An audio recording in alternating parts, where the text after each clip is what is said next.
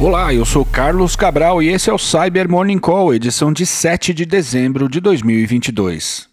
O pessoal da BlackBerry soltou um artigo ontem sobre uma campanha do adversário catalogado como Mustang Panda, que tem afetado organizações de diversos setores, tais como mineração, telecomunicações, finanças e empresas de segurança cibernética em países da Ásia, África e Europa e que tem o Brasil como o único país afetado na América Latina.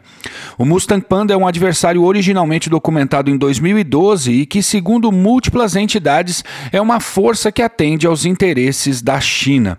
Nessa campanha, o Mustang Panda usa a temática da guerra entre Rússia e Ucrânia para persuadir a vítima a abrir um arquivo de container no formato RAR, o qual possui um arquivo LNK que executa o binário de uma ferramenta legítima chamada Classic Shell, a qual é abusada para carregar uma DLL maliciosa, a qual, por sua vez, carrega o Trojan de acesso remoto PlugX no alvo.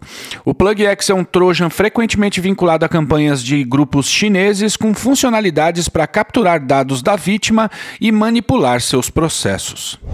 E a CISA colocou a vulnerabilidade CVE 2022-4262, que afeta o Google Chrome, em seu catálogo de vulnerabilidades que estão sendo ativamente exploradas por aí. Eu acho que eu nunca expliquei direito o que é essa lista, então vale a pena dedicar alguns segundos para isso. Desde março do ano passado, que a CISA, ou seja, a Agência de Cibersegurança dos Estados Unidos, cruza dados de investigações das mais variadas e identifica as vulnerabilidades que estão sendo abusadas por adversários de vários tipos. Para a CISA, essa lista serve para forçar as agências do governo a atualizarem seus sistemas, mas para nós, essa é uma baita ferramenta gratuita de Vulnerability Intelligence, que pode ajudar empresas de qualquer tamanho a priorizar as atualizações a serem aplicadas no seu ambiente.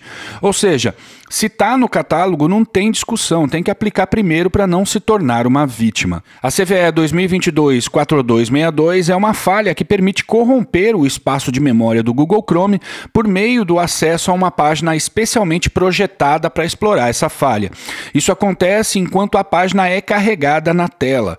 Com o controle sobre o espaço de memória, pode ser possível executar atividades de acesso privilegiado na máquina-alvo. E a equipe de pesquisadores da Bitdefender publicou um artigo detalhando uma campanha contra empresas de telecom no Oriente Médio que partiu de um adversário chamado Backdoor Diplomacy. Segundo a publicação, a campanha teve início em agosto de 2021, fazendo o acesso inicial por meio do abuso da vulnerabilidade conhecida como Proxy Shell, que afeta o Microsoft Exchange. Nas fases seguintes, o ataque contou com binários legítimos do sistema operacional e com ferramentas de código aberto para fazer o reconhecimento da rede e a movimentação lateral. A parte de persistência ocorre por meio de uma série de chaves de registro e, na sequência, são usados dois backdoors, o Irafal e o Quarian, que, em conjunto com outras ferramentas, permitem que o backdoor Diplomacy extraia dados do ambiente da vítima. Trata-se de uma ameaça muito bem documentada e vale a leitura. E a Microsoft publicou detalhes sobre uma série de ataques que têm afetado pessoas ligadas ao universo das criptomoedas. Trata-se de uma cadeia de ataque em que o primeiro contato ocorre via Telegram, em que o adversário procura pessoas que integram grupos ligados ao tema. O adversário usa a identidade de uma empresa de criptomoedas e busca ganhar a confiança da vítima até o ponto de enviar um arquivo malicioso no formato do Excel. Ao abrir a planilha, a vítima acaba executando uma macro que se conecta a um servidor remoto e baixa um arquivo de imagem no formato PNG, que foi especialmente montado usando técnicas de esteganografia, armazenando em si uma DLL maliciosa. A partir do momento que a DLL é carregada, o dispositivo da vítima está infectado com um backdoor, permitindo o acesso remoto do atacante. Por fim, o Google soltou uma atualização para o Android que corrigiu uma penca de vulnerabilidades.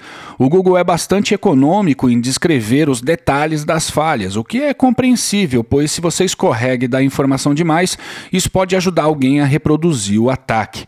Mesmo assim, a gente destaca as falhas que são de execução remota de código. São elas a CVE 2022-2472, a CVE 2022-2473, a CVE 2022-2411 e a CVE 2022-2469. Agora, para quem é usuário do Android, a coisa é esperar os fabricantes dos aparelhos e de chipsets incorporarem essas atualizações em seus produtos para que o consumidor possa atualizar seu aparelho. E é isso por hoje, obrigado por ouvirem o Cyber Morning Call e tenham um bom dia. Você ouviu o Cyber Morning Call, o podcast de cibersegurança da Tempest. Nos siga em seu tocador de podcast para ter acesso a um novo episódio a cada dia. E para saber mais sobre a Tempest, nos siga no Instagram, Twitter e LinkedIn ou acesse www.tempest.com.br.